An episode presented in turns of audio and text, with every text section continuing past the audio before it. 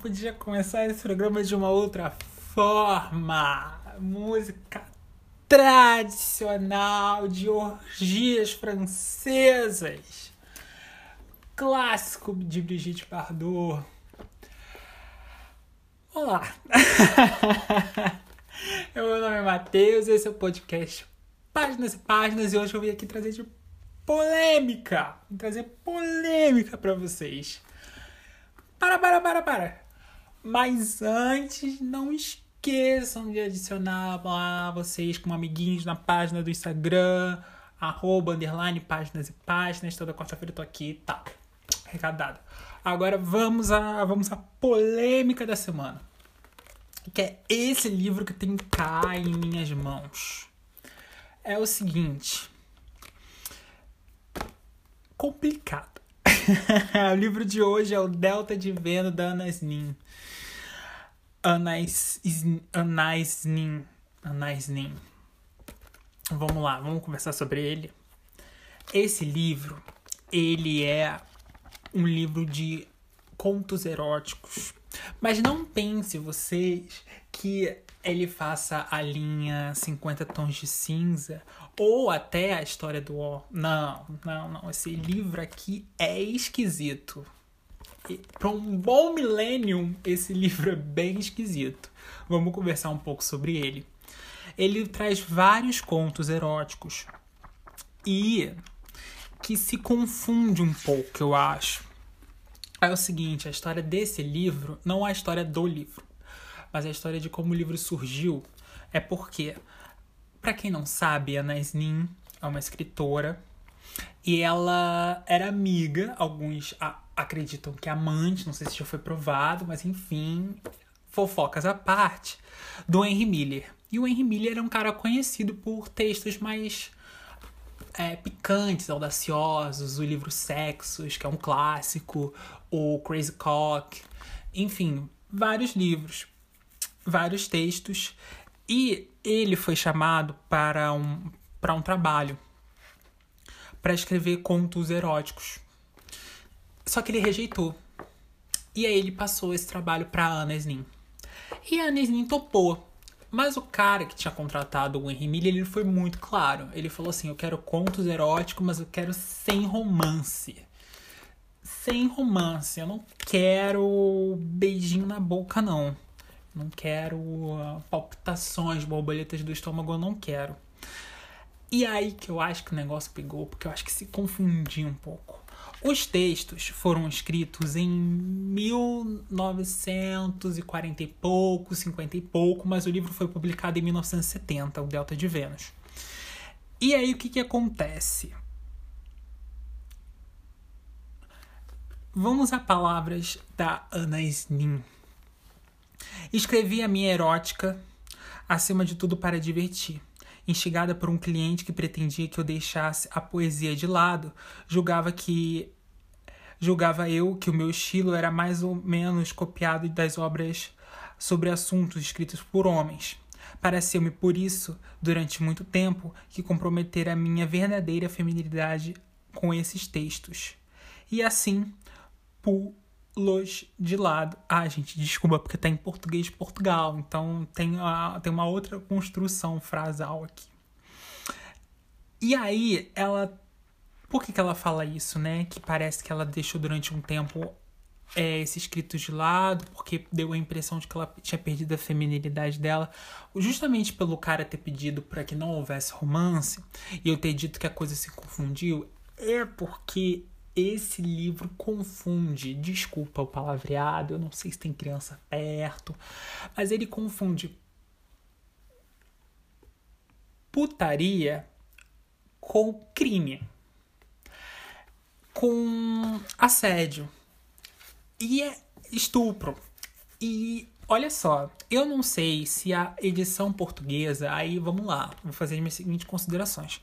Se a edição portuguesa, na hora da tradução, ela foi mais tendenciosa do que a brasileira. Por quê? Em alguns momentos da minha vida, algumas mulheres recomendaram esse livro falando sobre Delta de Vênus, porque pelo título, né, ele dá a entender, ele faz uma alusão ao, ao feminino, né, ao universo do feminino. Mas não. Não. Assim, eu, então eu não sei como é que tá a tradução brasileira. Eu li essa tradução da editora Bertrand, aqui de Portugal. E é o seguinte, é um livro esquisito. É um livro difícil de ler. Porque, olha só, ele tem vários contos. E maioria dos contos dele contém cenas de estupro. E aí eu achei bem complicado. Porque não fala só sobre erotismo, entendeu? Ele fala sobre coisas pesadas e em nenhum momento ele trata essas, essas situações de crimes como situações de crime. Ele trata, ela, ela escreve como se fosse parte da erotização da história. E isso me confundiu muito. Isso criou uma, uma confusão, assim, na hora de eu ler, sabe? Vou dar um exemplo para vocês. O primeiro conto mesmo, O Aventureiro Húngaro. Ele é, fala sobre um cara que tem uma vida sexual ativíssima, assim, né? É o barão. E aí, lá no final do conto, enfim, de, depois de tantas peripécias, vou ler o último parágrafo para vocês, para vocês terem noção do que eu tô falando. Uma noite, depois de ter feito amor com as filhas, passeava pelo apartamento, tomado ainda de desejo, obcecado por eróticas fantasias.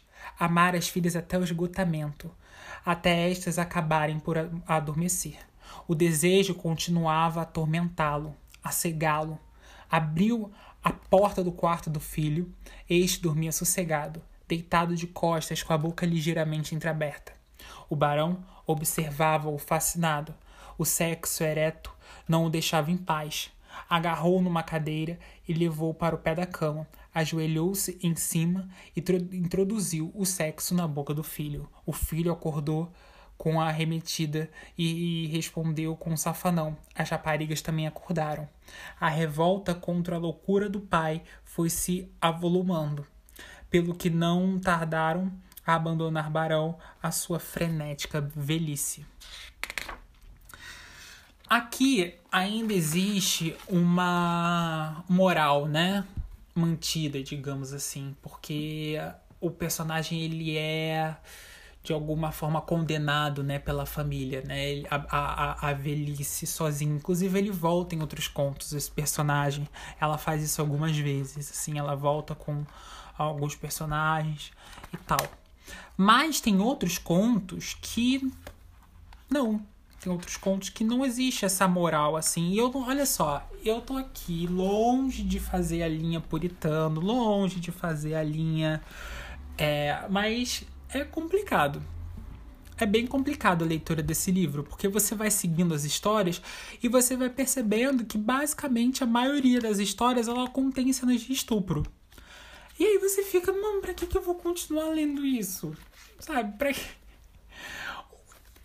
que tá acontecendo? Olha isso. Acho que é o terceiro conto esse. Qual o nome? Calma aí. É um conto bem curto. O Internato. Ele termina assim. É aquele que tá dando spoiler, né? Só tá lendo os últimos parágrafos dos contos. Mas assim, gente, é para vocês terem noção. Pouco depois desse incidente, os alunos foram fazer uma excursão botânica. Dez deles perderam-se, e entre eles o jovem Efebo Loiro, Viram-se no meio da floresta, longe dos professores e dos outros alunos. Sentaram-se a descansar e começaram a combinar qual o plano a seguir. Desataram a comer umas bagas selvagens, e como é aquilo começou ninguém poderá dizê-lo. O certo é que daí a pouco estava um rapazinho loiro todo nu, deitado de barriga para cima, em cima da erva, e todos os outros a vez em cima dele, penetrando como uma prostituta com brutalidade. Os mais experientes satisfaziam um desejo no ânus, os outros contentavam-se esfregar entre as pernas do rapaz, cuja pele era macia mais do que a das mulheres.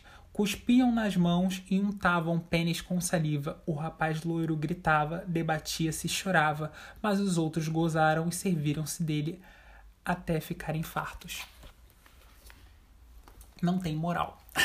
Entendeu? Acabou o conto. E aí você fica tipo, mano.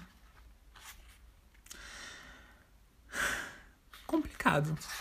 Aí tem alguns, assim, por exemplo, é o seguinte, o anel é até engraçado que fala sobre o índio e tal, que o cara ameaçou é, se ele usasse o anel, porque era um costume da tribo. E aí o cara botou, tipo, em vez de botar o anel no dedo, botou o anel no pinto e tal. Tipo, mas tem alguns contos que são mais curtinhos, outros que são maiores. Mas eu achei muito complicada a leitura desse livro, hein, galera? Eu não vou mentir para vocês, não, que eu, eu vou falar sinceramente, eu nem terminei de ler. Porque eu fui ficando tão esgotado das histórias que essa coisa do. Do, do erotismo ou da, da do, do estupro, eu não sei, nessa narrativa foi se confundindo tanto que eu não, não foi me dando um desgosto ao longo da leitura, sabe? Eu fui ficando meio tipo, nossa, eu vou ler de novo mais uma cena de estupro, sabe? De novo, no próximo, no próximo conto vai ter outra cena de estupro. Cara, 90% dos, dos contos que eu li tinham cena de estupro ou tinham cena de, algum tipo de violência, como você viu. Ó, é, eu li dois trechos, né, de dois contos diferentes e são os três primeiros contos, assim, estão entre os três primeiros contos do livro. Então, cara, complicado. O, vão, vai ter gente falando assim, ah, mas é. Não, literatura não tem que ser, é, né, sei lá, é, sinônimo de boa conduta ou cartilha de bom mocismo.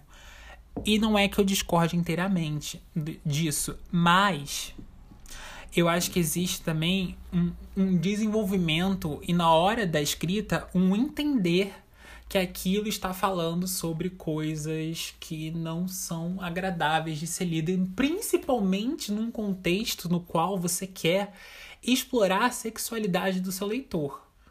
Então, por exemplo, esse livro aqui, em nenhum momento ele foi vendido como um livro de crítica ao erotismo. A gente pode citar outros exemplos aqui, como o próprio Caderno Rosa de Lori Lamb, da Hilda Hilst, que a gente falou há um algumas semanas. Então, eu não sei até que ponto, por exemplo, é a escrita apenas pela escrita e você relatar vários contos de estupro de qualquer tipo de violência é, faz parte de um entendimento da literatura, entende? Eu fui murchando conforme a leitura foi passando. É um livro que realmente, assim, cara, não curti. E aí eu, de novo, falo, não sei se é em relação à tradução. Eu não sei em relação à tradução. Esse livro até é um livro que você vê que ele foi. É um livro bem cuidadinho, assim, da editora Betran. Ele tem todos os contos, aí no final ele tem uma pequena biografia da autora e tal, e enfim, sobre a infância dela, o, a relação dela com o Henry Miller. O próprio Henry Miller já, já tinha um, um, uns escritos assim um pouco esquisitos, né? A, a, leitura do nosso tempo, não na época dele, obviamente. Inclusive, pode ser aqui um, um, livro a gente lê futuramente, Os Sexos. É, mas eu não eu confesso que eu fiquei um pouco assustado, assim, sabe? Eu confesso que eu fiquei. Porque vi várias pessoas ao longo da minha vida indicando esse livro, assim, ah, Delta de Vênus, literatura erótica e tal. E pra mim, sinceramente, esse livro não. De erótico não tinha absolutamente nada, assim, sabe? Em nenhum momento me despertou qualquer tipo de anseio ou de. Ou, ou, ou de um querer sexual, assim. Ele completamente ficou no campo do da, da, da repulsa, assim. Os contos que eu li, a maioria deles são. Nossa. São desagradáveis de ler, assim, sério. A escrita dela é ótima, ela escreve muito bem. É, como essa minha edição é portuguesa, e por esses textos terem uns, uns aninhos já, né? Eu tive uma certa dificuldadezinha, assim, mas nem tanta. Mas é lógico que algumas palavras, assim, até a escrita das palavras, né, muda em relação ao português do Brasil e ao português de Portugal. Mas também nada demais. Hum, dava para ler seguramente, assim, sabe? Tranquilo. O problema é o conteúdo, assim. Se você já leu esse livro na edição brasileira e teve uma outra percepção, ou se você mesmo com, enfim, independente da da percepção, você tem ali do Sabe alguma coisa que me veio na cabeça agora? É uma comparação em relação a esse livro ao Lars von Trier, ao que o Lars von Trier faz. Porque o Lars von Trier, ele mexe com os assuntos de forma completamente politicamente incorreta. Ele toca no assunto na forma como ele toca no assunto, entendeu? Ele não tem tato em relação a a a forma, entendeu? Ele é muito preocupado com o conteúdo, assim, do, da, do que ele passa. A gente pode, por exemplo, ver uma, o Anticristo, por exemplo, né? É um livro que é um filme que ele fala sobre a bom, assim, né? Basicamente é um livro que fala sobre como, tipo, o machismo pode acabar com a vida de uma mulher. Mas a forma como ele faz isso no filme é assim, putz, cara. Putz, precisava. Ah, mas a gente vai falar, ah, mas o filme não é só. Eu sei, gente, que o filme não é só sobre isso. O filme trata sobre muitas coisas. O filme trata sobre luto, o filme trata sobre, enfim, a natureza caótica das coisas, sobre relacionamentos, trata sobre muitas coisas. Mas o que eu tô tentando falar é o seguinte: existe o que é, no caso do filme do Lars von Trier, que é né, a relação da, dela com aquele sujeito que acha que pode salvá-la. E tem esse livro, que é sobre contos eróticos. E aí tem a forma como é construída, que é mostrando no filme, mostrando cenas absolutamente explícitas sobre violência. No livro, contando para você cenas absolutamente explícitas sobre violência. E aí, né? Eu não sei se existe. Eu não sei, sabe? Tipo, foi um livro que eu não consegui terminar de ler. Eu li uns 60, 70%, assim, mas depois eu fiquei meio esgotado. São alguns contos, são aproximadamente uns 15. É, por aí, uns 15 contos. Como eu disse, alguns mais curtos, alguns mais longos, mas olha, eu acho que a leitura desse livro vale pela entendimento do momento histórico que ele foi escrito. Aí eu acho muito válido. Se você pegar esse livro aqui para ler, entendendo que ele foi escrito nesse momento de 1940, 1950, que ele foi publicado como livro em 70 e que esses escritos eram uma demanda e tal, e aí você entender, por exemplo, o, contexto dessa demanda, o contexto desses leitores que estavam ávidos por esse tipo de leitura, né, por esse tipo de por esse tipo de texto, né? Quem era que queria ler esse tipo de coisa? Por que, que as pessoas queriam ler esse tipo de coisa? Isso aqui é um é, é quase um trabalho de prova, né? Aqui, aqui é uma prova do que os leitores queriam ler na época que os contos foram lançados. Aí eu acho muito válida a leitura desse livro, porque existe um entendimento sobre o machismo e sobre a normatização da violência sexual nessa época. Aí eu acho muito válida a leitura. Mas se como distração erótica e, enfim, né, masturbação e você na cama, lendo ele, fazendo a linha e tal, hoje, hoje debaixo do dedão, aí eu não recomendo não. Aí eu acho que você vai ler outra coisa, você vai para outro lugar, entendeu? Você pega outro livro, você compra outra coisa. Mas eu acho que é um livro que ele tem um, uma importância histórica, sim. Eu acho que ele tem uma importância histórica nesse sentido que eu falei. Eu acho mas é isso, gente. É um livro polêmico mesmo, assim. Mas não, eu acho que no melhor sentido, assim, sabe? Da palavra, se é que é possível. Mas é um livro que ele traz esses debates. E aí ele traz debates, assim, ferozes. Que a galera pode... Olha aí, ó. Pra você, com essa, essa pandemia, essa bactéria maldita morrer, você vai pra mesa de bar com seus amiguinhos. Ficar conversando sobre Delta de Vênus. é isso, gente. Um beijo para vocês. Até semana que vem e a gente volta. E eu espero que, na verdade, esse meu podcast tenha gerado a curiosidade de você procurar esse livro. Aí você procura esse livro e você decide se você quer ou não, entendeu? Mas a, o recado foi dado. Bom, semana que vem a gente volta com outro livro. E é isso. Um beijo enorme e até semana que vem.